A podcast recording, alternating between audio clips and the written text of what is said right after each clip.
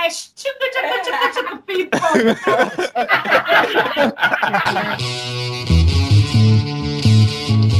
Você está ouvindo o Pipocast, o podcast que é um estouro.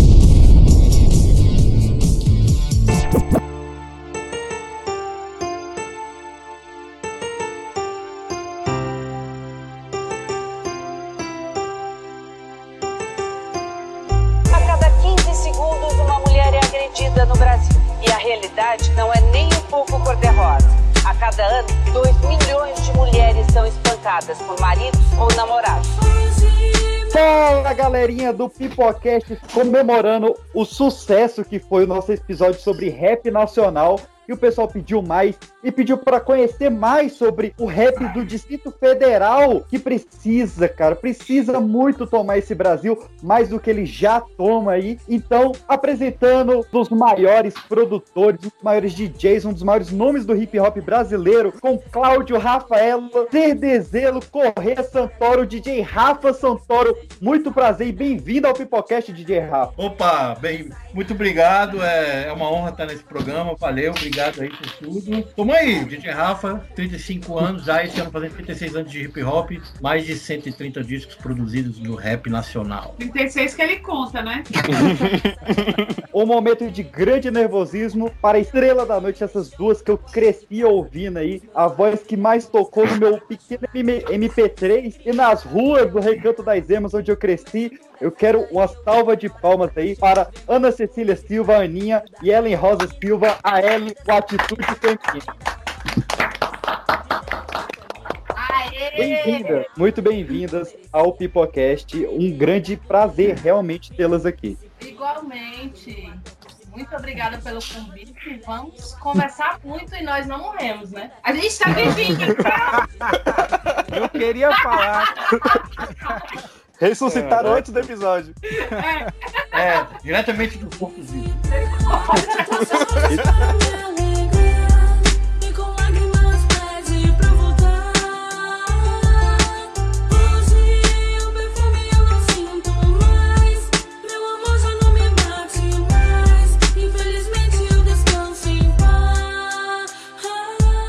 queria começar falando um pouco sobre o rap no Distrito Federal, né? Que cada vez mais está tomando realmente o, o mundo, né? Nós temos ele desde os anos 90 ali com GOG, com DJ Jamaica, né? Em, em 92, 93. Nós tivemos uma segunda geração muito forte ali com o MC Rapadura e atualmente também com vários MCs, própria Atitude Feminina, a Flora Matos, que tá aí fazendo turnê na Europa, tá gravando com o Emicida. E eu queria perguntar primeiro pro, pro Atitude Feminina, como que foi esse início, como que era o cenário do rap nacional quando vocês começaram, e principalmente como é que era o rap em Brasília. Há 20 anos atrás. Caramba! E Agora tempo, minha né? memória foi longe, viu? Você quer saber disso mesmo? A pergunta foi pra gente ou pro além? Porque eu vou te falar foi. E olha só que legal, ó. Vi- 20 anos a exatamente 20 horas e 20 minutos. Mano, Ó, De Eita! 2020. especial. De, dois- de 2020. Caraca, olha aí. Olha aí. Sempre Ah. fala primeira geração, segunda geração, terceira geração. Se a, Sim. gente for, se a gente for falar da primeira geração do rap de Brasília, a gente vai colocar quem? Os magrelos. Aí Isso, dos, magrelos, aí dos magrelos, que o Rafa faz parte, aí você começa a contar um, dois, três, quatro, cinco, seis, sete, oito, nove, dez, anos 90, ex, Campro Negro, aí vai começa a vir os outros, né? Em dois, atitude feminina e outros. Então, assim, a gente, eu acho que de fato não foi fácil, não é fácil até hoje. Eu acho que o mais difícil pra gente não foi aquela época que a gente ficava nas paradas de ônibus pra voltar pra casa. Até mesmo passar necessidade, porque éramos quatro mulheres que ficavam na... Meninas, né? Meninas, né? É verdade. Eu comecei a cantar com 13 anos, então. Nossa. E no recanto, então, a gente foi várias vezes. Aê! E não tinha ônibus pra vir pra casa, né?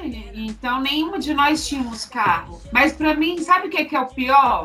É hoje. A falta de respeito desse, desse pessoal que tá vindo. Porque graças a Deus, a gente tem uma escola muito boa de algumas pessoas antigas do rap, né? A gente respeita muito. E essa geração que tá vindo, antes delas existir, que, na verdade, eu acho que a gente deu de bandeja, porque nada que a gente conseguiu até agora, a gente recebeu de bandeja, entendeu? Foi, foi através de É. muito suor e luta, né? Quando nós começamos lá no ano 2000, o cenário, ainda mais para mulher no, no rap, era muito reduzido, né? Comparado a hoje. É, o preconceito ainda era muito grande. Hoje não. Hoje o rap já popularizou, né? É uma coisa mais normal. Mas assim, o preconceito até dentro da própria família. É, minha mãe, eu fiz escola de música, né? E minha mãe falava assim: minha filha, você tocava flauta, você cantava no coral e agora você vai cantar rap, música de malandro. Então, assim, eu acho que isso, né, que mudou o cenário, porque na, na época que nós começamos era, era muito mais discriminado, né, o, o rap em si, e ainda mulher cantando rap, e hoje em dia a, ga- a galera mais nova já, já encontra um cenário mais, mais fácil, fácil, e até com acesso à internet, né, com acesso à internet você consegue alcançar públicos que na nossa época era muito mais difícil. Até porque a gente tinha que ter o MP3, nem tinha MP3, era fita. A gente levava o que vem pros bailes, isso era muito bom, porque a né? gente, é, a gente postava, olha a nossa música nova pros grupos. Hoje não tem isso. Hoje tacou na internet e todo mundo vê. Quando a gente ia fazer show, levava o CDzinho, né? É. Pra poder entregar Pra pro poder DJ entregar pro pra DJ. tocar. Não, isso é história. Entregava o CD e falava a faixa que seria, né? Tinha os beats. Exatamente. E o site, por exemplo, o site oficial das meninas só, só aconteceu de 2010 para 2011. Até esse momento, as pessoas é, compartilhavam, ouviam, curtiam, mas não tinham. Isso eu falo pro resto do Brasil, não tinham como entrar em contato, não sabiam como é que era a imagem das meninas nem nada. E Era quando- só a voz, né? Era só voz, é, é. Assim, a gente tinha um clipe antes, que era o de Rosas, né? Mas ele não. Ele tava até vinculando no YouTube, mas mesmo assim, era uma coisa muito. Você tinha que procurar muito pra achar tal, mesmo com 3 milhões de visualizações, aquela coisa toda. E, e aí, depois Sim. do site, na verdade, que as pessoas começaram a ver as fotos de show, ver as fotos das meninas, ver os negócios. Aí que começou a estourar e começaram a procurar no Brasil e no resto do mundo grupo pra começar a contratar pra fazer show, essa coisa toda. Tipo, quase seis anos depois do lançamento do primeiro disco, que foi em 2006. Então, pra você ver como é que Sim. foram assim, você tá andando, né? Coisa que hoje Eu- é eu- É, exatamente. E aí, quando o segundo clipe de, de, de Enterro do Neguinho, que foi em 2010, aí realmente aí não teve como, como segurar, né? São mais de 26 milhões de acessos. Eu, eu achei interessante que vocês começaram falando do, do preconceito na, na época, e o Atitude Feminina, ele nasceu de um preconceito, né? Eu sei que é uma história que vocês já contaram e recontaram várias vezes, mas eu acho que vale sempre a lembrança, né? Que vocês nasceram por conta do, do preconceito da banda de rap do de um amigo da, da- de uma das integrantes de vocês que não queria que, que tivesse uma mulher no grupo, não foi isso? Isso, isso mesmo. A Jane, ela queria cantar rap, né? O irmão dela já cantava. Nós já andávamos no meio que tinha vários grupos, né? Em São Sebastião, começando aquela época. E aí ela curtia muito, né? Eu também. E ela queria cantar com o grupo do irmão dela, né? Só que aí os outros meninos falam, não aceitaram ela no grupo pelo fato dela ser menina e tal, acharam que não, né? Porque antiga, assim, na nossa época, mulher era só fazendo refrão, né? Não tinha mulher fazendo levada, não tinha mulher rimando, né? E a Jane não tinha voz para refrão, a Jane queria rimar. Aí ela, os meninos não aceitaram e aí ela ficou chateada e tal, estudava no mesmo colégio e falou bem assim: "Ah, a gente conversando e tal, vamos formar um grupo, vamos". Aí passamos seis meses ensaiando para poder cantar e estamos aí até hoje. importante que o limite seja posto pela mulher. Ela diz, não vou aceitar uma situação de violência dentro da minha casa. This is a journey into sound.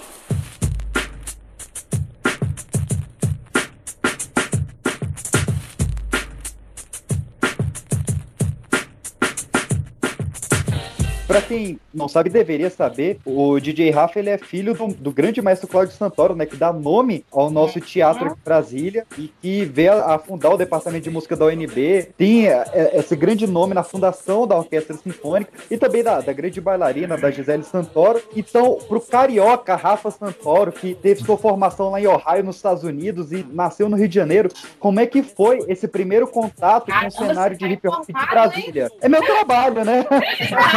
Fala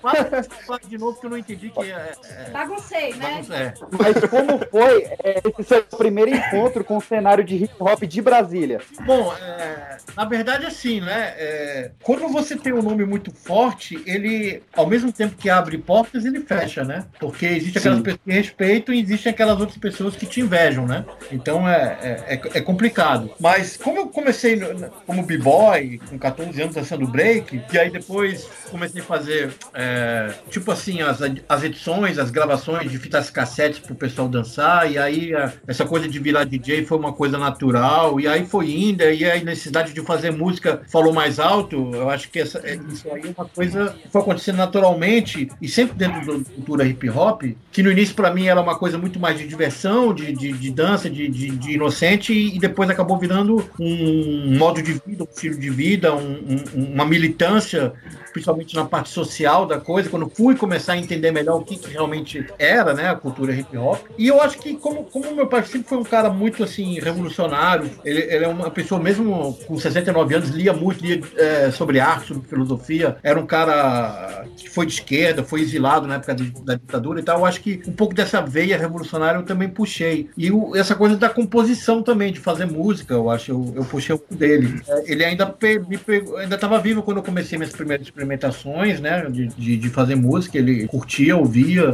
é, apenas falava. Ele falava, tá uma merda, Rafa, muda tudo isso. É, eu, eu gosto muito que você fala que você ouvia alguns sons estranhos vindo do estúdio do seu pai e É, que, não, na verdade, era, era ele experimentando o eletroacústico, né? Bem no início ali. Sim, então, na, na, na verdade, no, no- na época do exílio, eh, na Alemanha, ele começou a investir na música eletroacústica porque ele ouvia esses sons na cabeça e não conseguia reproduzir na orquestra. Então ele começou a comprar sintetizadores, gravador de rolo e montou tipo um estúdio em casa. E eu cresci ouvindo esses sons e, e eu cresci também ouvindo, vendo esse equipamento. Então, quando ele abandonou isso, quando ele voltou para Brasília, a gente voltou para o Brasil na abertura política, e ele assumiu o departamento de música, ele parou com isso, esses equipamentos ficaram jogados. E eu comecei a, a trazer para casa e comecei a, a fuçar. E por causa disso eu me interessei na tecnologia da música, né? E de repente foi por causa disso que eu caí para engenharia de som, além da produção musical. Mas, na verdade, o que meu pai dizia era que, que não importava o estilo de música que eu fizesse, importasse que eu fizesse com seriedade e não com oportunidade ou de qualquer jeito, né? Então eu acho que essa é a grande lição. você era o mais novo, aí ele puxava o saco. É isso aí. O caçula sempre ganha, E né? eu sei cantar as É. músicas é, elétrico-acústicos do Cláudio. Chaisney.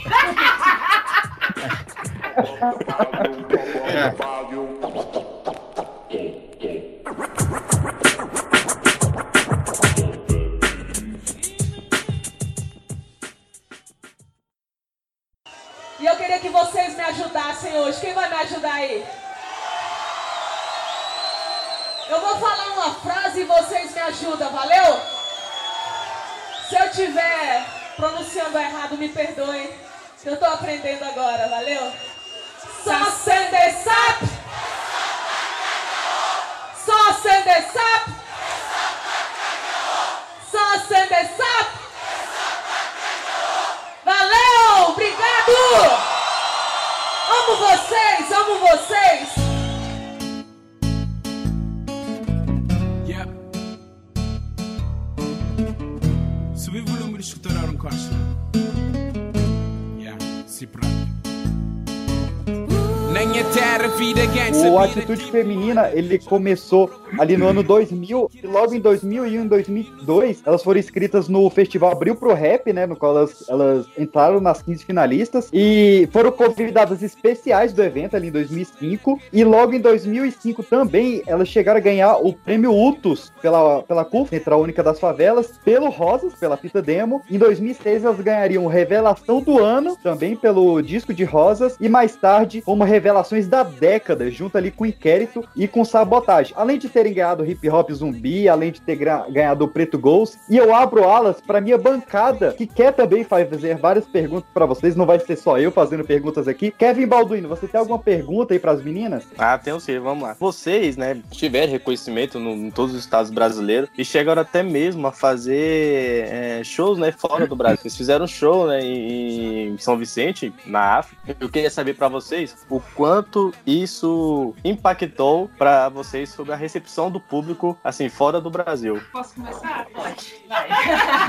Primeiro, meu nome é. Você sabe o que, que é você, vocês que são dessa, da área de repórter, jornalista, comprar um gravador caríssimo que vem de fora do Brasil? Eu sei. É, a gente-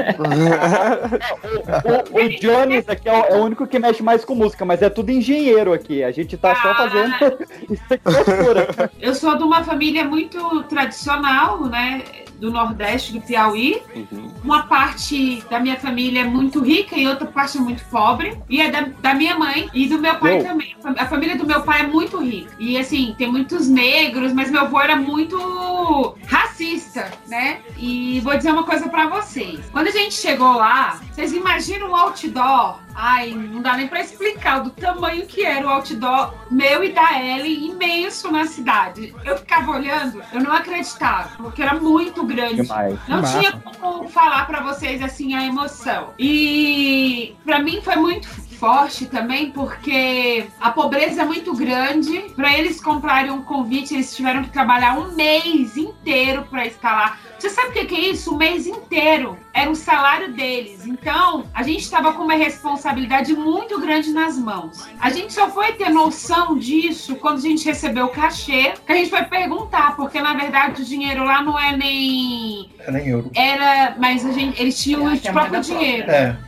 Que era a moeda própria deles, que não vale nada pra gente no Brasil e nem fora do Brasil. E aí eu perguntei, assim, perguntei pro Rafa pra descobrir quanto que era o, o dinheiro deles lá, que é o dinheiro era crioulo. Não, crioulo era a língua. Era A Era língua, a língua era crioula, mas tinha, uma- a, tinha a, mo- Moeda. a moeda deles. Eu tenho até essa moeda guardada em casa. E pra gente foi muito triste, porque assim, tava lotado. Se vocês olharem na internet, o show estava lotado. De pessoas de várias classes. Se vocês não sabem, quem mora lá são pessoas que aposentam da Fórmula 1. Vocês sabem o que, que é isso? Então, assim, os Nossa. caras são milionários. Caramba. Hum. Os caras são milionários. Então, assim, doeu muito em mim. Por mim, assim, de coração. Por mim, eu tinha feito show de graça. Porque quando a gente ficou sabendo, a gente ficou em choque. Porque, assim, não dá pra explicar. A pobreza é muito grande. O vulcão tinha acabado com a cidade. Eles acho que tinham 10 anos, né? Que tava construindo tudo de novo. Pra eles sobreviverem, eles têm que ir pra Portugal. E aí aquilo foi doendo em mim, né? A gente foi fazer. A, a gente ganhou uma massagem lá antes do show. Se eu te falar quanto que foi, quanto que é a massagem, você não vai acreditar. Assim,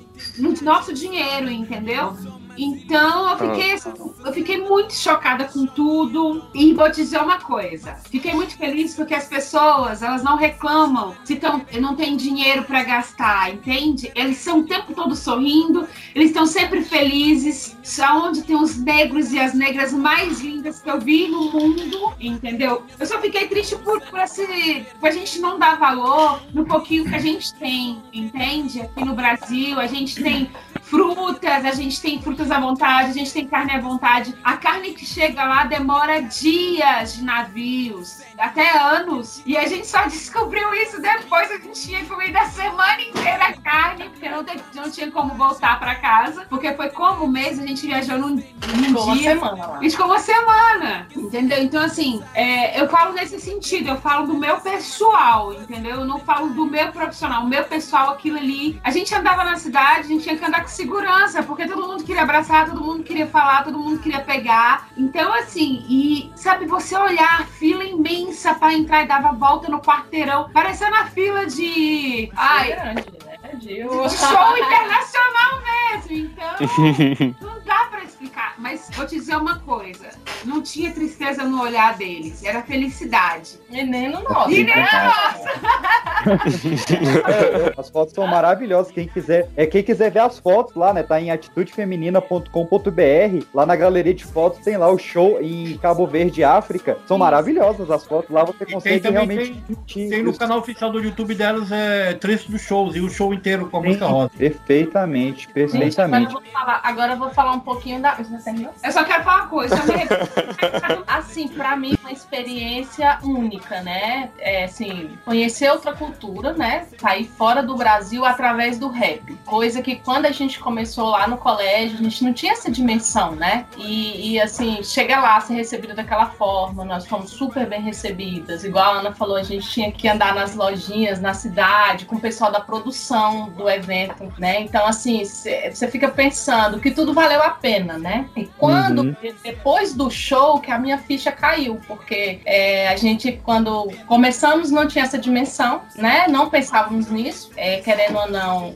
já cantamos em vários lugares que não tivemos essa forma de tratamento, né? E assim, você ir para fora do Brasil, você fazer um show, você conhecer outra cultura, né? Você passar uma semana fora e ainda receber através do rap, de que você Cachê sonhou. em euros, né? Cachê em euros, né?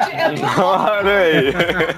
Coisa boa, hein? Então, assim, gente, é, é- foi uma experiência maravilhosa, foi perfeito. E, assim, depois disso que, que a minha ficha caiu, né? Não só por, por essa experiência, mas eu vi que realmente valeu a pena, assim. E vale a pena até hoje, né? Uma coisa que, que me chamou, assim, que eu fiquei muito impactada na volta, né? Porque, assim, a gente tinha, até estava no hotel, tinha as refeições do hotel. Só que no intervalo de uma refeição e outra, a gente tem esse costume, né? De comer uma besteirinha e tal, né? Aí tinha uma. Lá da produção acompanhando a gente, aí eu perguntei pra ela, falei assim, ah, onde é que tem um lugar pra gente comer alguma coisa aqui até a janta ficar pronta, né, do, a- o horário lá do hotel. Aí ela falou assim, olha, tem um- uma barraquinha ali perto, mas assim, não é muito bom não. Aí eu falei, uai, como assim, vocês não têm? Ela falou, não, aqui a gente não tem o costume de fazer essas refeições igual no Brasil a gente faz, né? Uhum. Lá geralmente é café da manhã e é café da manhã, almoço e janta quando a pessoa é bem financeiramente, né? Não tem essas besteiras de, ah, vou sair, vou comer um cachorro quente na rua até a janta ficar pronta, mais tarde eu vou jantar. Então isso me impactou muito. Aí eu fiquei pensando, assim, é o que a gente vê até conversando no avião, né? Às vezes aqui no Brasil a gente reclama tanto, né?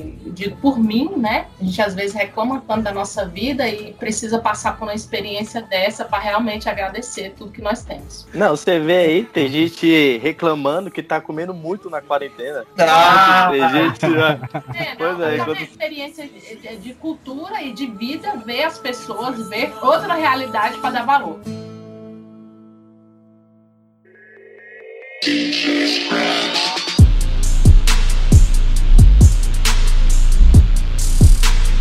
Um dia chega a Ellen aqui em casa e bota um- uma música no YouTube. Não, eu falei, gente, vocês viram? É, vocês viram? Foi desse jeito. Era um artista de rap de Cabo Verde fazendo rap, isso ela no YouTube, cantando meio em português, meio em crioulo, que eles misturam muito lá, né? E no refrão, o sampler de, de, de, de- do que, de que vale o crime. De que vale que e com a voz da Ana. Com a voz da Ninha, né? É. E, a, e, e a gente, cara, eu lembro que a gente riu pra caramba. Riu, assim. Só que no YouTube tava escrito bem assim, atitude feminina e sem juiz. É, sem juízo. E o lá, nome dele, é o nome dele lá. uma é, é. participação, né? Quando eu, o, o site ficou pronto, esse grupo entrou em contato por e-mail e falou assim: olha só, a gente usou, tem algum problema e tal, não sei o quê, porque eles não tinham como entrar em contato, eles não sabiam como. Você vê, gente, e-mail, hein? É, por e-mail ainda. É E aí eu falei, eu respondi, não, a gente achou legal e tal, fica à vontade. O que aconteceu é que as pessoas de Cabo Verde começaram a pesquisar. Quem são essas meninas que cantam e tal? Aí o negócio começou a viralizar. Daqui a pouco começou a tocar nas rádios. Estourou, mas estourou de uma maneira assim. A ponto de uma produtora, não foi coisa de governo, não foi projeto, foi nada, uma produtora local entrou em contato e falou: queremos show de vocês, entendeu? Então é, foi assim, tudo contratado bonitinho e tal. E a, a, a, a primeira coisa legal é que quando a gente chegou, a gente primeiro passou pela ilha de praia, a gente passou primeiro pela ilha eh, de praia para depois pegar um, um bimotorzinho lá pra, pra ilha de São Vicente, né? Aí a, a a Ellen falou assim: Eu não vou entrar nesse bimotor de jeito nenhum! Esse negócio vai cair no meio do mar. Eu falei: Tem outra opção, pegar a balsa. Não, eu vou no bimotor. Ô, Detalhe, eles ficaram organizando as pessoas. Você senta aqui, você senta ali, você mais pra trás. Quando olharam pra mim, você vai ficar no meio atrás. Beleza, isso a gente saiu quinta-feira, chegou na sexta, né? Quando chegamos no hotel, cadê todo o equipamento show, as malas, tudo? Nada, ficou em praia tudo, não coube no bimotor. Deixaram lá. Caramba! Aí a gente, Cara, como é que ele vai fazer um show no sábado assim? Aí foi que ela saiu na rua pra comprar roupa e tal, aquela coisa toda, e tinha que sair com segurança, cara. Era um negócio assim, impressionante. Bom, isso foi um detalhe. Aí no outro dia, sabe, graças a Deus chegou as coisas e, e a estrutura que eles deram pra gente, o, o- o- foi Não, assim. gente. Foi uma estrutura de palco assim, internacional. Que nem no Brasil a gente tem, vou falar a verdade, que eu sou dessa. Mas o, o, o, o- pra gente, esse show, na verdade, foi um, um- tipo assim, um- uma prova de fogo pras meninas, porque até então elas participaram de um monte de festivais, mas com um monte de, outros grupos em que você canta 15, 20 minutos, você nunca faz o show inteiro, né? Aham. Então o show inteiro de uma hora e meia era um desafio, né? E aí a gente é, ensaiou bastante e tudo mais, mas foi a primeira vez que elas fizeram um show realmente inteiro só delas, completo, com todas as músicas, multimídia, que as participações eu, eu coloquei no telão sincronizado e, tipo assim, mudando de roupa três vezes, você entendeu? É, em três é, horas diferentes, que deixou como deve ser, né? E, e o camarim, cara, era um camarim que você não, você não- não tem noção, mano. A gente nunca tinha visto um camarim daquele jeito, sabe? Então essas coisas todas mostram, pô, cara, como, como se sente bem quando você é valorizado como artista, né? E tal. Aí, beleza. Aí no outro dia, os caras prepararam um. levaram a gente pra uma rave, só que eles prepararam tipo um lounge. Quem preparou isso foi o que a Aninha falou, uma mulher que era ou ex-mulher, ou era mulher de Não, um é cara de mulher. Fórmula 1. Ela é mulher Eu não sei de quem. É ex-piloto de Fórmula 1. Então ela, ela era dona da Marina, todinha lá. Caramba. É. tá vendo? Aí Eles moram num castelo, tá bom? Visualiza Ah, a olha. cena. Visualiza a cena que eu vou te descrever agora. A, o pessoal da rave, tudo afastado, a gente perto do mar, numa marina, num lounge cheio de tecidos, assim, tipo numa tenda. Lindo, lindo. É, cheio de travesseiros, dois garçons servindo e assim, é, um monte de bebida, comida. Parecia máfia italiana. Eu pensei que eu tava. Eu falei assim, não, Um gente, na o que tá acontecendo? Aí tá, pra terminar o grande barato do negócio. Chegou na, Essa é- é na outra grande finale. Grande finale. Quinta-feira, todo mundo se arrumando pra ir. Pegamos um táxi, todo mundo se despedindo. No aeroporto, quando chegar no aeroporto, cadê o avião? O avião já tinha saído. O avião adiantou. Você já viu o quanto foi adiantar? O único Nunca lugar. E a mulher falou, não, a gente avisou pra todo mundo. Não avisou pra gente, não. Aí as meninas, você sabe, né? Elas tinham que voltar pra trabalhar e tal. Gente, É, eu comecei a chorar. tá? a, a gente voltou pro hotel, ficou desesperado. Aí o, o, o produtor falou, eu vou resolver. Aí o que aconteceu? Ele, levou- ele foi lá na TAP, na TAP não, na companhia aérea que tava. Era uma, uma dos patrocinadores, né? Companhia Aérea de Cabo Verde, e chegou lá com, com uma carta da dona da, da, da, pra, pra, pras meninas e falava assim, é, pedindo desculpa pelo importuno, falando que por causa disso tinha colocado elas pra voltar pela TAP na- em primeira classe, através de Olha Portugal, e, e que isso era o mínimo que ela podia fazer pela alegria que o grupo tinha dado ao povo dela, ao povo de Cabo Verde. Caramba, Você entendeu? Cara, isso foi vale mais que qualquer euro. É, aí, beleza. Quando a gente tava em Portugal, subindo pra ir pra, pro avião, né? Pra entrar, a mulher olhou pra gente e falou: a, a, a esquerda, a esquerda. Falou, não, a direita. Não, a direita primeira classe. Não, mas a gente tá no primeiro. Não. Aí ela ficou olhando pra gente, olhando pra Olha cima pra bilhete. cara, ela subiu. Ela, ela, ficou, conf- ela ficou conferindo os bilhetes umas 5 minutos assim. Aí eu não sei. É, estão na primeira classe, tá? Tipo assim, esses quebrados na Eu, sentei do lado da, da, da Ellen, é, é, né? Sentei no meio, o Leandro, que era o cinegrafista que foi com a gente, né? Pra registrar tudo, é, ficou mais na frente e tal. E, e cada um ganhou uma necessaire. Aí a a Aninha sumiu com a necessaire dela e foram pra, pra aeromoça. Eu quero mais uma necessaire porque não tem a minha. Aí a aeromoça trouxe mais uma. Tava aquela necessaire cheia de coisa, né? Aí daqui a pouco, né? Ela foi no banheiro e voltou. Rafa, peguei uma necessaire ali também no banheiro. Eu tô com três. Aí passou três. É, não tem jeito, não tem jeito. Aí, tem uma hora que eu olhei assim, menina, vamos lá pra trás. Sabe aquelas galeras romanas que o pessoal fica lá, né, com aqueles remos, né? É a, é a ralé lá atrás, ó. Aí tem um vídeo que vocês vocês podem procurar no meu canal. Não pode. Pode, da Aninha, no meu canal do YouTube, que eu filmei. Ela, ela começou a beber vinho, suco de tomate, Coca-Cola, cerveja, Tudo, é, whisky, o que vinha. Ela começou a beber. Ela ficou trilouca. Tem uma hora que ela chegou e levantou e, e gritou alto: Pelo cavalo de Grayskull! Cara, pelo cavalo, não foi nem pelo castelo, foi pelo cavalo de Grayskull. Pelo cavalo de Grayskull, Xirra! Eu sou Xirra e ainda uso alguma coisa pro rosto. Em cavalo de inglês. Olha, ó, cavalo de inglês, não é castanho. Cavalo de inglês. Conheço ela, Eu não sei fingi quem é. que eu nem conhecia, mas não tinha como, Ah, eu falei, vou registrar, faz de novo. Aí eu registrei. E coloquei no YouTube, procurem, vocês vão rir pra caralho.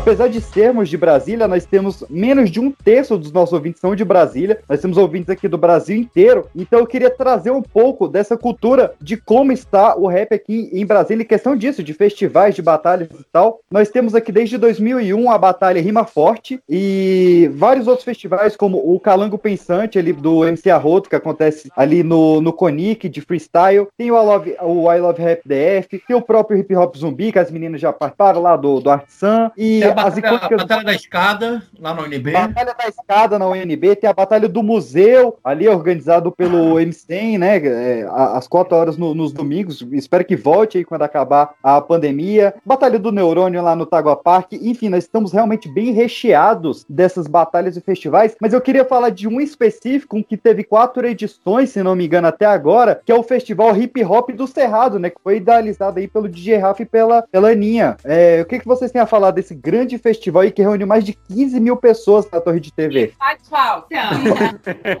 Eu vou falar, sabe por quê? Porque foi eu que tive a ideia. Olha aí.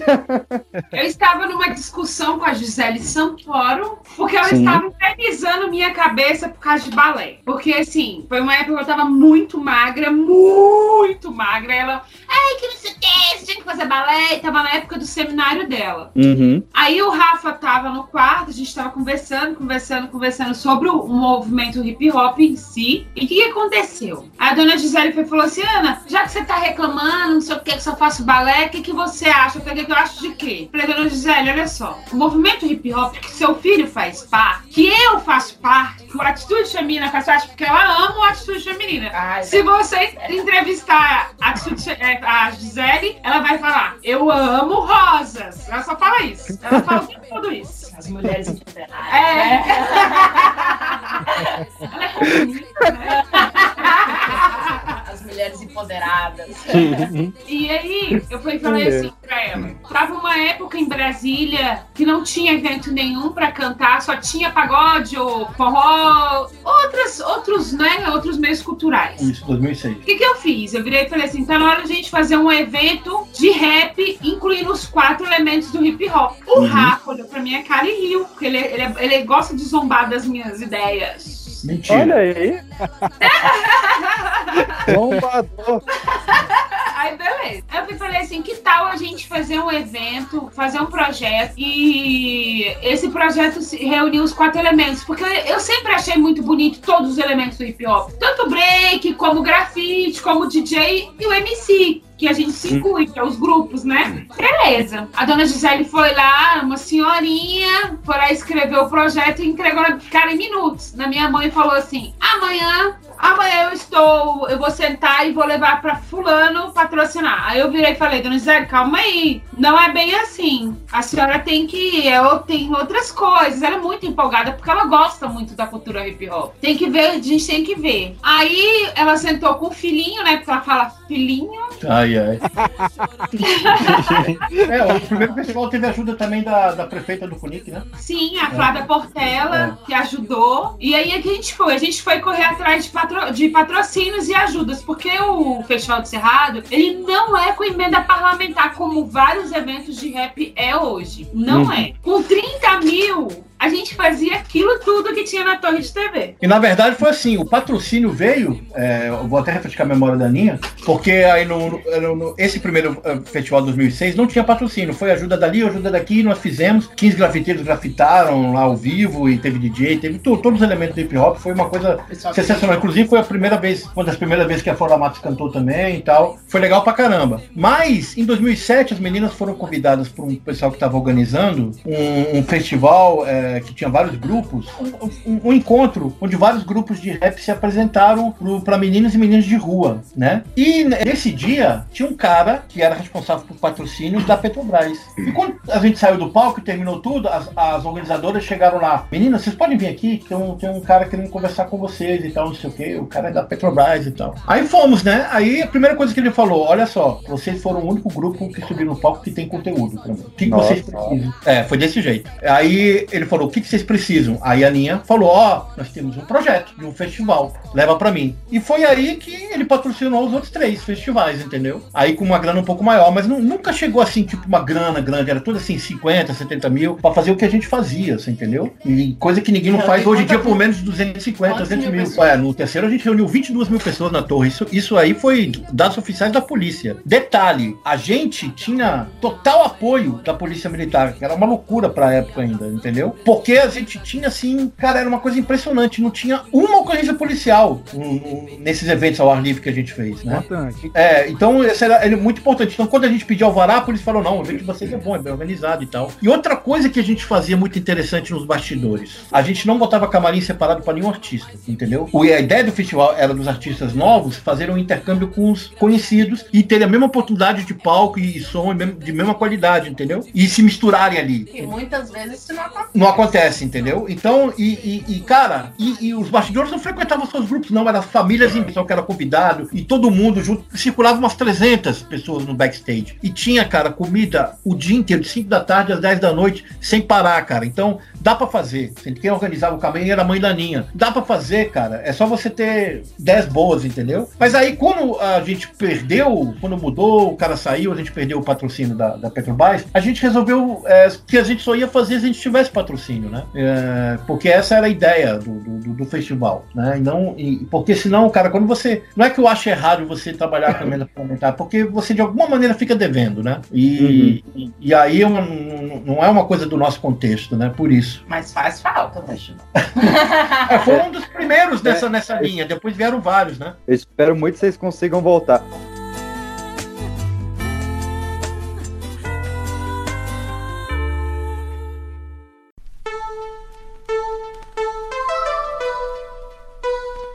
Eu já tive um grupo de rap, eu sou aqui do Itapuã, né? E em um desses eventos aqui, vocês eram a atração principal. Aí antes teve algumas apresentações locais, aí meu grupo apresentou ali e tal. E, e eu vendo vocês conversando aí, essa intimidade entre vocês, eu queria saber, assim, não sei se, se os meninos já sabem, eu também não sei. Como vocês se conheceram? Como foi essa coisa assim de DJ Rafa e atitude feminina, esse mix que tá dando certo até hoje? Existem duas versões. A minha, Eita!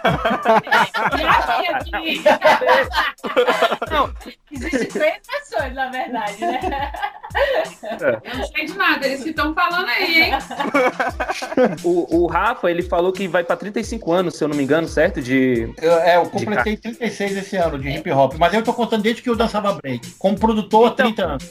Ah, exatamente. Você já tinha uma, uma bagagem, alguma coisa ali. Como é que foi essa decisão de juntar DJ Rafa e a feminina? Como aconteceu isso? Eu acho que como ele é a pessoa mais madura do grupo, Ai, ele que vai falar. Deus. Eu não tenho Porque ele não gostava da atitude feminina, tá? Olha Olha só.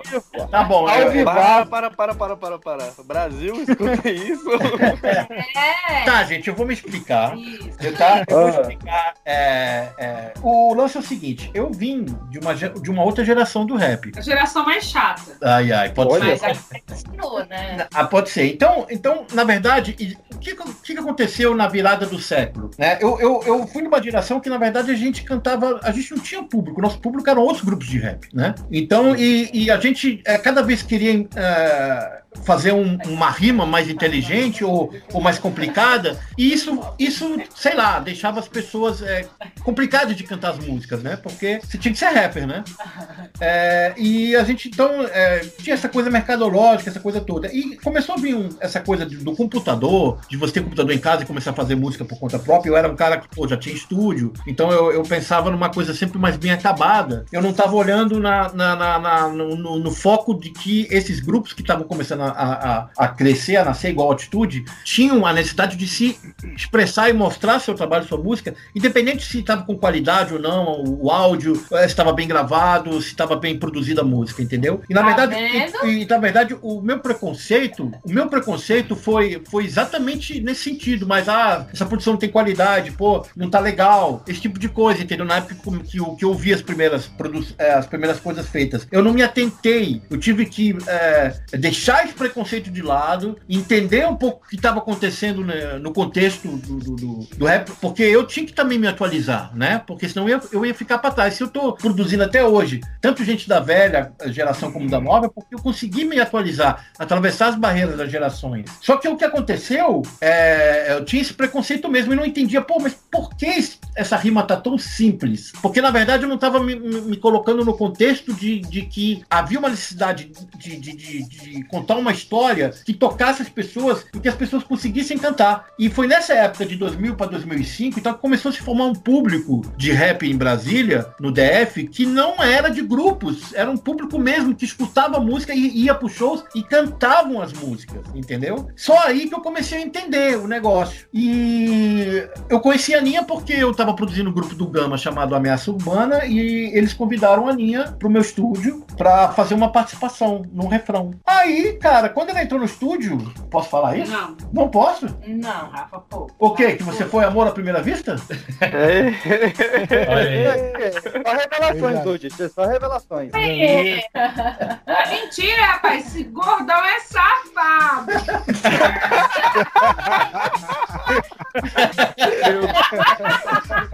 Bom, resumindo, ela, ela cantou muito bem, mas eu, pra poder ver ela mais, eu falei, não, tá Gente, ruim, eu volta passei- amanhã. Uma semana eu passei voltando. uma semana cantando. Ver Um refrão. Olha, olha que jogada maravilhosa. É. É malandragem. Foi um mês. O cara é bom. Trabalho, É trinhação. trabalho ia pro estúdio pra ficar cantando só isso. O tempo é rei, com ele tudo se transforma. O tempo é rei. Tá bom, não, volta amanhã aí pra você. E foi assim que Ah, a gente DJ foi se conhecendo e, e- e, é, elas trabalhavam com, com o WT, que é o marido da, da Jane. E aí, na verdade, eu comecei é, a acompanhar o grupo através da Aninha. Até que não, no início não, né? Eu ficava só mais pelo telefone e tudo mais. Até que um dia que eu tava junto no- no- na gravação do, do, do, do- Como é que era o programa do Chandelle? Ai, não lembro. Como que era o nome Era do TV Apoio, TV né? Apoio. TV Apoio, a Jane, ao vivo, tipo, me, me intimou assim: Rafa, você quer produzir o nosso disco e tal? Foi ao vivo. Ela me pegou de jeito. Isso foi em 2004. Ele doido pra correr, mas ao vivo não teve como. É, e aí eu, eu praticamente comecei a trabalhar é, com, com o Atitude Feminina em 2004, 2005, né? E aí começaram os primeiros problemas, né? Na verdade, o grupo já tinha estourado antes de mim, mas muitas pessoas começaram a falar que essa coisa da premiação e do grupo e começar a gravar disco e tal, o grupo só tinha começado a estourar depois que eu entrei, entendeu? E não foi verdade. Aí eu e a Aninha, a gente foi em várias rádios comunitárias falar sobre isso, falar que isso não era verdade e tal, porque havia especulações e havia muita fofoca, né? Não, até hoje tem. né, até hoje, nessas coisas todas, né? Sabe como é que é? As más línguas falavam um monte de besteira, assim, entendeu? E aí, mas aí, cara, a gente foi superando, superando e, e a coisa foi andando e a gente começou a se dar muito bem. E aí saiu o disco de Rosas de 2006. E aí as coisas foram andando. E eu, eu dei assim, tentei dar daí pra frente, assim, tentei dar toda a experiência que eu tinha, não só como, como proceder no estúdio, mas como se relacionar com, com a imagem, com o público, é, na frente das câmeras e,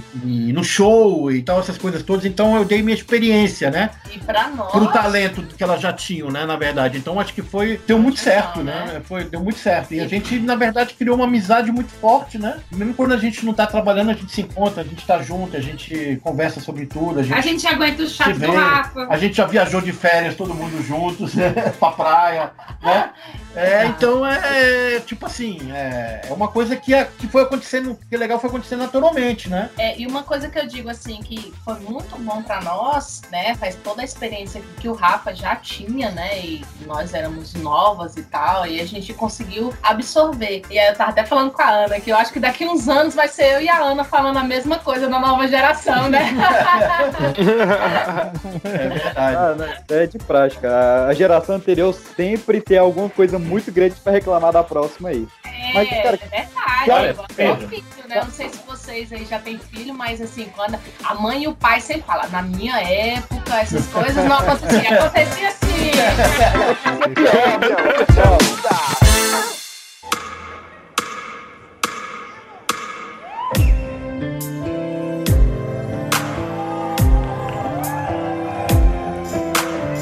da demo de Rosa do ano anterior. Depois participaram da coletânea Mulheres Guerreiras, do álbum Desistir Jamais, em 2013. Depois, em 2015, teve o Nossa História, que foi CD e DVD, que eu revi hoje o DVD e é muito emocionante, é muito bom mesmo. Então, não, eu adorei. Eu adorei a, a- Aninha no, no, no orelhão lá e. e a, a participação da Giza Black no, no enterro do Neguinho é, é muito emocionante. Ah, saudade. É incrível, é incrível. Depois elas tiveram Chorei que nem bebê naquele, naquela gravação, viu? Deu pra perceber. e olha que eu sou durona. E eu posso falar uma coisa? Você Sim. falando do DVD, pra mim é muito importante ser gravado o DVD ali dentro. Você sabe que nós somos o único grupo de rap de Brasília que fechou, antes do teatro fechar as portas, a gravar. Na Vila Lobos. Na Vila Lobos, aonde o pai do Rafa faleceu. Ainda tem isso. E a gente Aham. gravou, a gente gravou com público e sem público. Então, assim, foi muito emocionante pra mim, porque eu trabalho na Secretaria de Cultura e eu sempre entro por trás do Teatro Nacional, que agora tá fechado. E assim, as lembranças são maravilhosas. A gente usou os camarins todos lá de baixo. Bagunçamos horrores. O, o palco tem o poço que descia, as cortinas, assim. Então, assim, eu tenho a experiência de estar ali todos os dias, apesar da quarentena, né? Agora, agora enfim, a gente não tá trabalhando mais só tudo online. Uhum. Gente, eu vou dizer pra vocês: se vocês tiverem a oportunidade de entrar dentro do nosso, que é nosso, aquilo ali é nosso, dentro do nosso Teatro Nacional, senta um pouco ali, numa daquelas cadeiras e medita o tanto de artista do Distrito Federal que passou ali e hoje está passando fome. Você tá entendendo? Eu não vou falar do Brasil porque o Brasil é muito grande, vou falar de Brasília mesmo, dos nossos artistas de Brasília que estão passando fome, que estão precisando de ajuda. Então, assim, quando vocês voltarem, vocês tiverem oportunidade de ir ali no Teatro Nacional, um pouquinho que seja, um minuto, no foyer, aonde for, e lembrar assim, nossa, a Aninha disse isso. Gente, é emocionante. Eu não sei o que tem ali dentro, a energia que tem ali dentro. É uma paz maravilhosa. Gente, a gente corria. Eu lembro que eu falava assim, Ellen, o povo montando o pau. Eu, Ellen, tu tá. Ellen sempre é atrasada, né? Ellen, tu tá atrasada, você tem que se eu ficava olhando. Porque assim, gente, é maravilhoso. É, a experiência é, É, maravilhosa. foi assim uma coisa, é, é, com participação de músicos do Gabarito, do Ricardo Batista e do Paulo Dantas e do Edinho é, Silva, Gente, gente, né? imagine que são os professores da escola de música. com banda. É, e, e, assim, e o, o cenário todo montado pelo Fred do Batubatê, né? Que participaram também. É, então foi, foi uma experiência única, assim. Só um adendo dos bastidores. Quando terminou a gravação, né? O show, a mãe da Ellen chegou na Ellen e falou assim: agora, agora eu entendo o que você faz.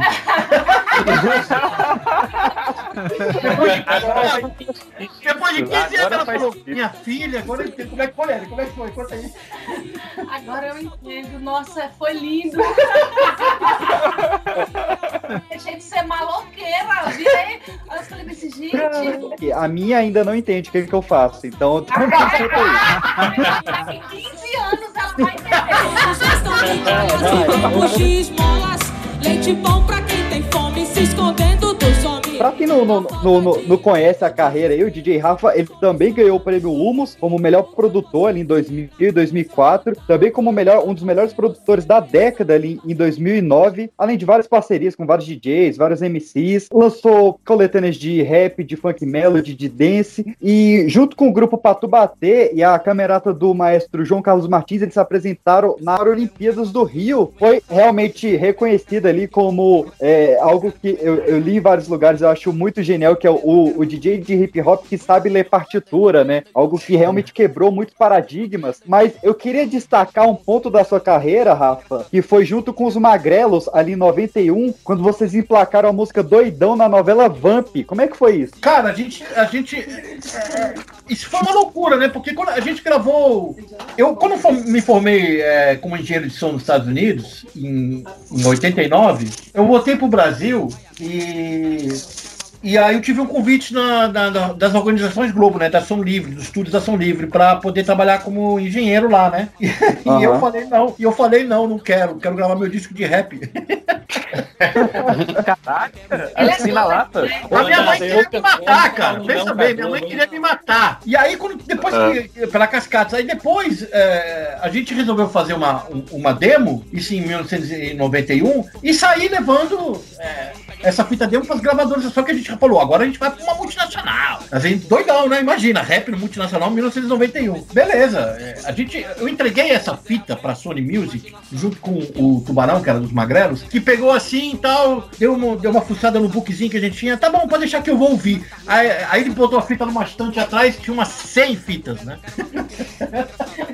Aí a gente saiu da Sony assim, o, o- o meu amigo falou, tô pegando ônibus pra ir pra Brasília. Tchau. Isso não vai dar porra nenhuma. E eu falei, ah não, minha, irmã morava no Rio, eu falei, ah não, vou passar o final de semana, pegar uma praia, segunda eu vou embora. Na segunda-feira, quando eu tava preparando, arrumando mala, 9 horas da manhã, esse cara me liga. Caralho, bicho, eu vi sua fita demo no final de semana. Vem aqui pra gravadora, ela é do caralho. Olha aí, cara. Foi desse jeito, cara. Ah, e aí o cara É. chegou assim, cara, o que, que vocês precisam pra fazer duas músicas pra gente mostrar pro presidente da, da gravadora e se ele aprovar, a gente contrata vocês. Por exemplo, trazer todo mundo aqui pro Rio, preciso de um estúdio e tal, preciso disso, disso, disso. Beleza, pá, o cara pagou tudo, viemos, gravamos uma, a demo lá na Som Livre, quer dizer, eu voltei no estúdio da Som Livre como produtor, não como técnico.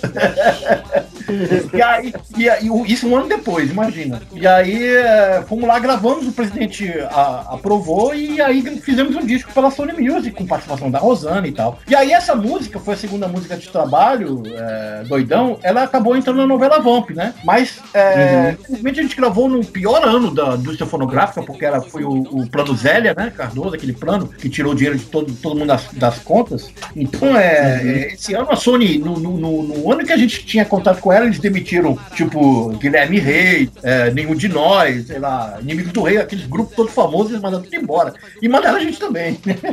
Depois de um ano, né? Foi uma crise, né, cara? Eu acho que foi o único ano na época que o Roberto Carlos não vendeu um milhão de cópias, aquela porra toda. Uhum. Então a gente teve nesse sentido muito, muito, muito azar, né? Porque o disco era bom, teve críticas do jornal inteiro, mas era uma época de música segmentada. Não é hoje que a, que a garotada ouve sertanejo, rap, é, dance, funk, entendeu? É, então você não sabia onde tocar nossas músicas. O nosso empresário não sabia onde vender nosso show. É, então é, não- era, era complicado. E tinha participação da Rosana na música de trabalho que a gente não queria que fosse. Então as rádios Transamérica não queriam tocar porque a Rosana era considerada uma cantora brega. E as rádios bregas não tocavam mesmo sendo Rosana porque era dance music misturado com rap.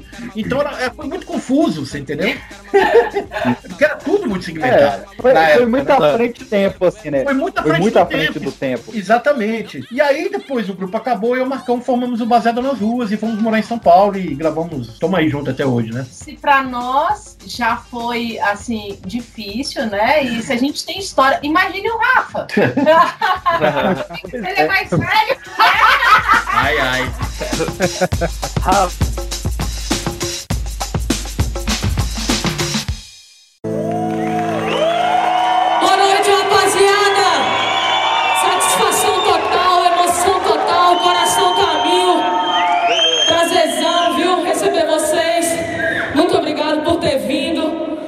Vamos de música.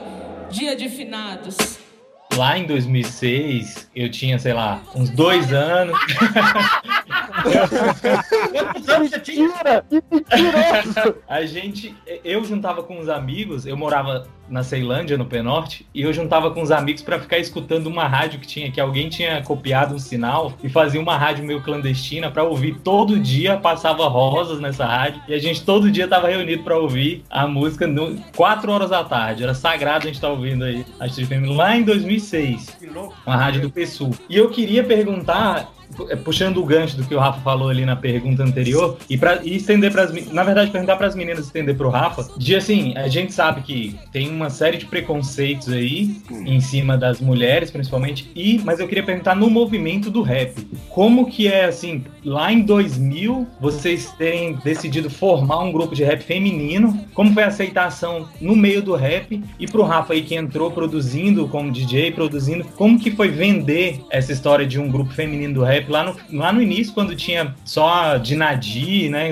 ainda era muito difícil ter. Foi difícil a entrada e como que é ter vendido isso na época e como que é hoje? Por nós, até no meio do rap, nós sofremos preconceitos, né? É, Eu lembro de uma ocasião a gente cantando, um grupo conhecido, um grupo não, né? Um cantor conhecido aqui de Brasília, falar o que que a gente tá perguntar o que que a gente estava fazendo em cima do palco que a gente deveria estar no fogão. Então, assim, a gente sofreu preconceito tanto de família, né? Da sociedade em si, mas até do movimento, porque não, não era comum, né? E, e não é à toa que se vocês pegarem fotos antigas e tudo, a, até Dina Di, nós também, nós meio que nos masculinizavam para impor respeito. Então, assim, hoje é, que você. Hoje você pode vestir a roupa que você quiser, você enfia o dedo na cara e fala, tô nem aí, a vida é minha, eu faço o que eu quero, né? Mas na época não, por você tá cantando rap e ainda no, no meio era muito assim, estereotipo, né? Então a gente se masculinizava muito pra impor respeito. Então, assim, pra nós foi muito difícil, hoje tá muito mais fácil, muito mais, eu acho que tudo que a gente veio construindo, né? Todo o legado que Dina Di deixou, né? Nós contribuímos com tudo isso. Ainda tem, mas eu acho que tá menos que antes. Mas aí, quanto a vender isso tudo, é só o Rafa que pode falar.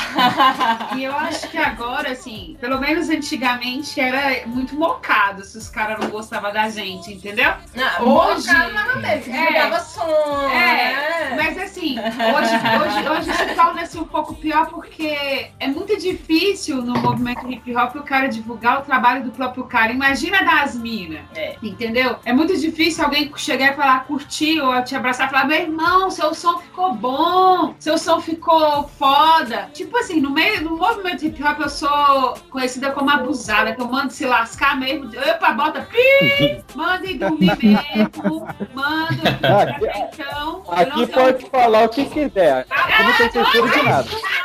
Pode descer a lei aqui. Você tá entendendo? Então, assim, no meio do movimento hip hop, eu sou aquela que, ah, ela vem aquela chata, eu não gosto gosto dela, mas na minha frente eu sou a pessoa maravilhosa. Por quê? Porque eu não tenho papo na língua, eu não mando recado. Quando eu gosto, eu falo mesmo. E quando eu não gosto, eu nem falo oi. Porque eu não sou obrigada a falar com quem eu não gosto. Mas eu. Tá certíssima. É, Certíssimo. só que eu respeito, que as pessoas que eu não gosto, eu não falo mal, até porque eu não tenho o que falar, porque eu não vivo no meu ciclo, entendeu? De amigos. Pra frequentar a minha casa e beber da cerveja que eu compro e mijar no meu vaso, tem que ser meu brother. Olha isso aí, tá Eu certo. vou usar. Tá entendendo? Porque assim, você compra. Você já ouviu falar que você faz um churrasco, você compra picanha pro seu melhor amigo, não é? Justo. Você tá entendendo? Agora, tipo assim, no meu caso, como eu sou conhecida que eu sei fazer pão de alho, eu dou o pão de alho pra quem eu quiser, meu irmão. E o povo. e o povo. É, não, isso aí pegou. Acabou, acabou, acabou. Quem quiser pegou mal. Tá, Pegou muito mal. Pão de alho, deixa eu Faz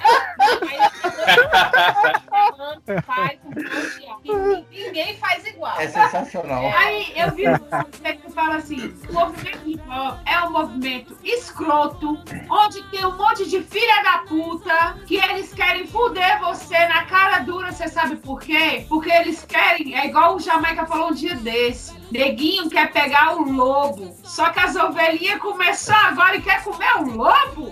Então vê, o lobo tá preparado, você tá entendendo? Molecada nova Faz sentido. que acha que é dono do movimento hip hop. Eu não sou dona, a molecada nova não é dona, e vai vir outros que também não vão ser dono. O movimento hip hop é do mundo, não adianta, velho. Hoje tem eu, tem a Ellie, amanhã não vai ter a gente, vai vir outras. Você tá entendendo? Até porque vocês estão pensando que eu vou fazer 60 anos e vou ficar cantando, vou porra outro, vai vir Hoje é dia de finados, vamos relembrar velhos amigos que mais cedo foram descansar. Com motivos banais já não estão mais aqui. Mas olha a consideração até depois do Vocês falaram que sofreram preconceito até dentro da família, né? É, como foi a reação da família de vocês, de pessoas mais próximas, depois que o cash começou a entrar na conta? Eu gosto desse tipo de pergunta espinhosa. Não, mas eu acho que pra mim, assim, foi o que justamente minha mãe vê como uma profissão, né? Por mais que entrava grana e ela sabia, eu ia fazer show, voltava com grana e, né, comprava minhas coisas e tal pro meu filho já. É, ela, mesmo entrando grana, ela só realmente viu como profissão, profissão mesmo, como uma coisa de responsabilidade, não de, de ah, é curtição, é, é balada, que ela vai e volta no final de semana, né? Vai, vai pra balada, vai pra não sei pra onde aí, Minas Gerais, São Paulo, Rio. Não, ela só conseguiu enxergar isso mesmo depois do DVD. Mesmo entrando grana já. Ah, então aproveita e conta a história do, do, do Cadu. não, conta, conta. tem que contar, não, tem que contar. O Rafa é só Não, que meio. O Rafa entrega Não, tudo. O Rafa entrega Não, o Rafa é fofoquinha. No começo, Ô, Rafa. no começo do programa e elas queriam matar o Caio, agora vão querer matar o Rafa. Não, é porque ela tava namorando. Ah, Aí, Nossa. ah, eu não vou deixar Assim, contar. Mas o mais engraçado. Tá enrolado quando acabar isso aqui. um restinho de maluco. Vai por relento. E ela, depois de dar seis cervejas daqui, eu tô ferrado. Né? Assim, na minha família, como todo. A metade. Porque meu avô casou com três mulheres. É uma, uma história muito grande. Eu acho que na minha família, assim, toda, ninguém ficou com aquela história, tipo, pô, a Aninha tá cantando rap. Pelo menos nunca me falaram. E se falaram também, não tô nem aí, porque eu nunca liguei pra opinião deles. eu sou a louca da família. Você não, é ovelha negra, sou eu. Tô tatuada, então. Usei, acho que só não usei piercing, mas tatuagem eu tenho um monte. Você usou, sim. Sabe de nada, Aí. e assim, eu lembro que eu cheguei em casa com um pacote de dinheiro, tipo meia-noite, na uma hora, né? Foi aquele prêmio que a gente ganhou. Cheguei lá com um pacotinho de dinheiro. Você lembra que a gente recebeu um pacote e o Rafa voltou no Não, envelope? gente, não era nem depósito bancário, era dinheiro mesmo, né? Porque hoje em dia é tudo online, né? E aí eu cheguei em casa, porque sempre minha, meu dinheiro de shows foi muito voltada pra, pra casa, porque minha casa é de 85, a casa tava muito velha, então foi muito voltada pra lá pra casa. Cheguei, entrei dentro de casa, falei, mãe, tá aqui o dinheiro. E botou o dinheiro, minha mãe olhou, minha filha, quem te deu esse dinheiro todo? então, assim, Ah, não, genial. Sei, Ó, então, assim, quando, quando, quando o Pipocast começar a dar dinheiro, então a minha vai entender o que, que eu faço aqui. É isso que você tá falando? Só você viu? Pega, entrega na mão dela. Não, não pode ser depósito, tem que ser pacote pra sentir o peso. Um pó depois craque. Depois desse ponto, não sabe o tamanho do baque. Onde inventou pra sua mãe um pau. Ia dormir na Carol que o pai dela viajou. Ao invés de Tem alguém do atual cenário do rap nacional que vocês gostariam de gravar uma música ou não? assim, ah, feminino ou masculino? Tanto faz. Então, Acho que tem vários, né? É, tem vários, mas assim, do rap ou não fo- ou fora do rap? Do rap. do rap. Do rap? Do Caraca, Você ficou por último pra pegar a gente, né? Então, eu acho que do rap que eu ia adorar fazer participação. São vários DJs, por causa de colagem, que eu adoro, back to back adoro, eu adoro. Mas eu, eu queria fazer uma música com o Emicida, porque eu acho que ele é um, é um grande cantor, escreve pra cacete, e tipo, não tem papo na língua como eu, manda mesmo pra aquele lugar. Pronto. Olha, Falei olha, eu ei, não, pra guardar segredo. Tá, olha, não, eu queria. É rapidinho, é bem rápido. O Caio fala mal do Emicida. Tá vendo, Caio? Você fala mal do Emicida. Caio. Olha aí, olha aí, Caio. Só fudando, é só Toma na sua cara. Mas é o Não que quer eu- explicar, cara. Olha o trabalho, o trabalho do cara.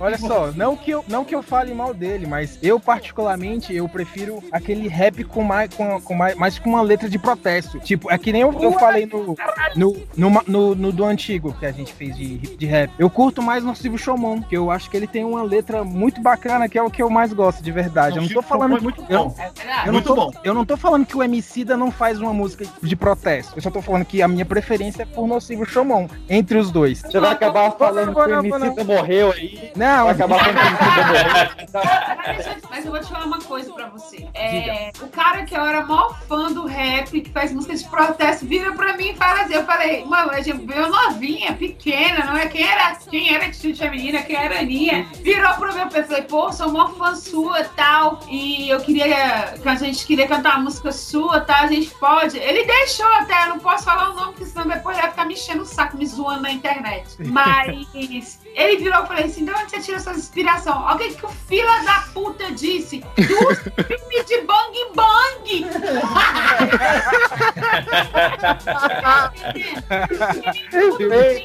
nem tudo que é, nem tudo que é cantado é, é real. A gente tem que, às vezes, fazer é uma fantasia. A gente tem que fazer uma fantasia, você sabe por quê? Porque se a gente for falar só de tristeza, a favela também tem coisa boa. Tem, sempre tem.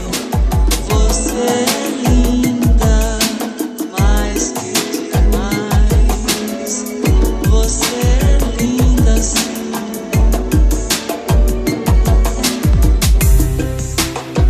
2008, o DJ Rafa lançou um livro, né, A Trajetória do Guerreiro, ali um livro gigantesco, mais de 500 páginas ali, trazendo essa trajetória dele. As meninas trouxeram ali o DVD Nossa História, já se apresentaram no Senado, já realmente tiveram é, firmada a história delas, mas eu quero que vocês, que assim como nós aqui do, do Pipoca, estão mais velha guarda em sua essência, apesar de ter muito do, do, do público jovem, que olhe pra esse povo aí que tá aí reclamando de tudo, reclamando de tá comendo demais na quarentena, esse povo do TikTok, esse povo que faz dinheiro com qualidade de qualquer coisa, essas lives bem meia-bocas. O recado de vocês para essa geração, o que que vocês querem do legado de vocês para essa, pra essa geração e o que que essa geração tem que ouvir de vocês. Aninha, Ellen e Rafa, a palavra de vocês aí para a nova geração que ouve o Pipocast. Eu acho que o mais importante é o respeito e o amor. Que se eles querem ser melhor do que eu fui, que eles sejam com respeito e com amor. Eu acho que se você respeita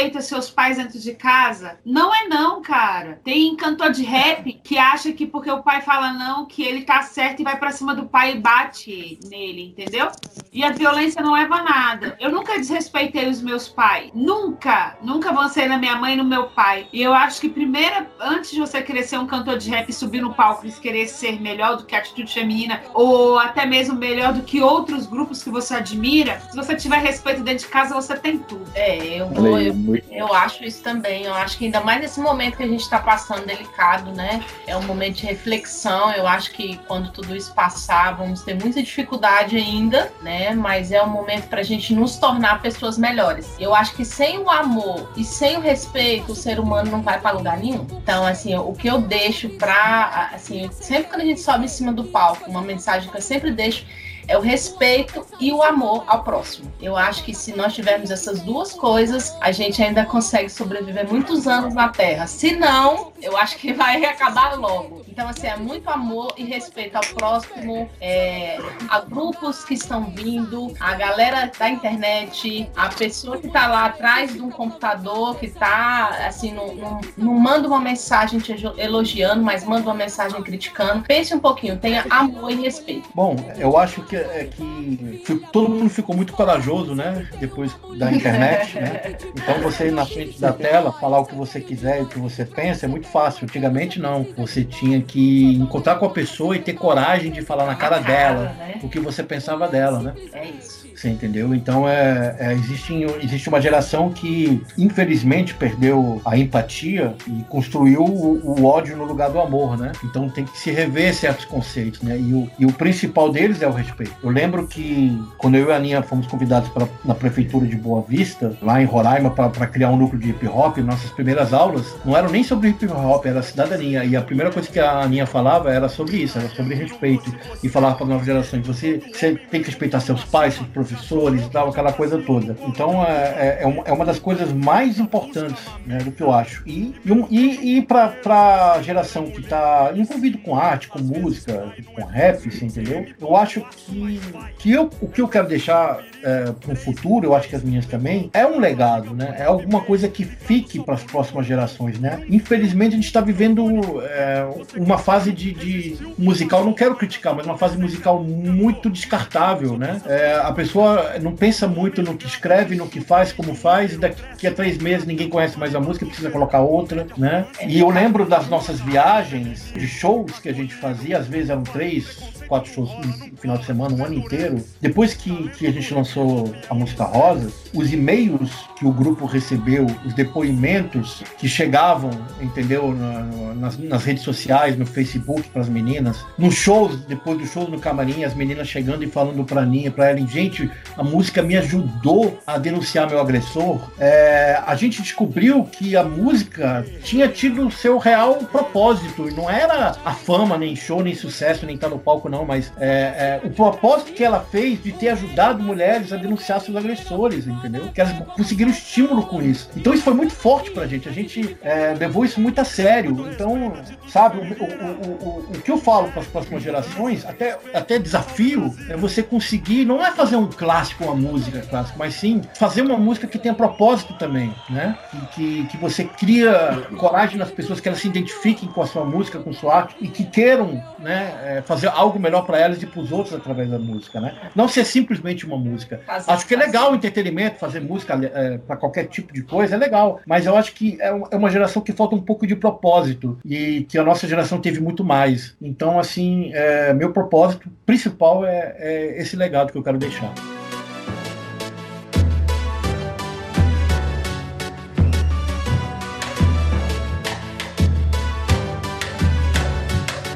Facebook, né? Atitude Feminina, é, Instagram, arroba Atitude Feminina Oficial, é, YouTube, Atitude Feminina Oficial, né? E tem o site, né? www.atitudefeminina.com.br que eu tô precisando atualizar. tô precisando atualizar. O projeto meu, eu vou, tô fazendo um álbum de lo-fi chamado Sons do Silêncio, com algumas participações, músicos participando, e devo lançar aí daqui a um mês, mais ou menos, alguma coisa. Tá vindo o clipe novo do Baseado nas Ruas, com música nova, e o Atitude é, tá para lançar uma, é, uma cipher, né? É uma cipher, mas é uma música do Atitude, que tem participação da, da baiana Cíntia Savoli e da é, lá do Ceará, né? do Fortaleza, a Cabocla, que é a Carolina Rebouças, que participam nessa música. É uma música que a gente ainda tá, vai tá terminando de fazer as gravações e tal, mas a gente vai lançar daqui a pouco, que é o novo trabalho, e a gente pretende, é porque a pandemia né, aconteceu, então os projetos ficaram parados, mas não sei se a gente vai conseguir fazer no segundo semestre, mas se não fizer, a gente vai fazer ano que vem de qualquer jeito um projeto grande comemorando os 20 anos é, das meninas. Ellen? É isso, meninos. E o nome dessa música é As Damas Primeiro, né? As damas ah, são. As Damas Primeiros, né? as damas né? primeiro, né? Eu ouvi dizer que são as damas primeiro.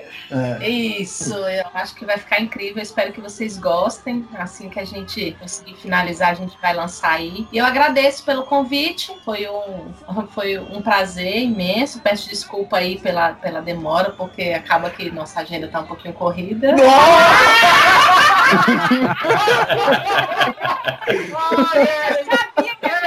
Ah, não, ele, ele, vou te falar, a pessoa mais enrolada do mundo. Mentira, meninos, muito obrigado. Foi muito bom. A atitude vive.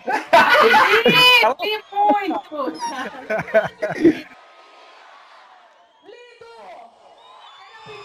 de palma pra vocês, porque vocês merecem. Sem vocês a gente não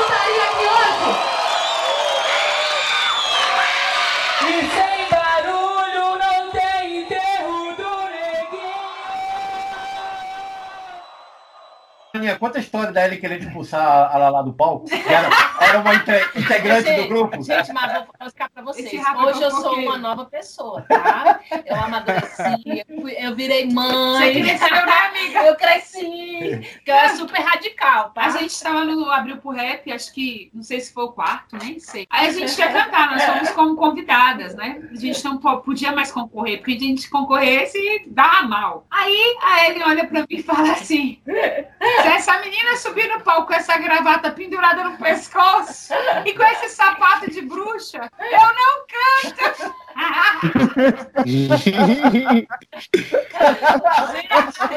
Aninha, é só isso agora. Eu, ô Ellen, pelo amor de Deus. A Ellen discutindo com a Jana em cima do palco. A atitude feminina acabou. Não, não acabou. A atitude feminina acabou. Não, não acabou. Tá vendo, gente? Eu me tornei uma nova pessoa, uma nova criatura. A atitude feminina não acabou. Aí, aí, Caio. Então,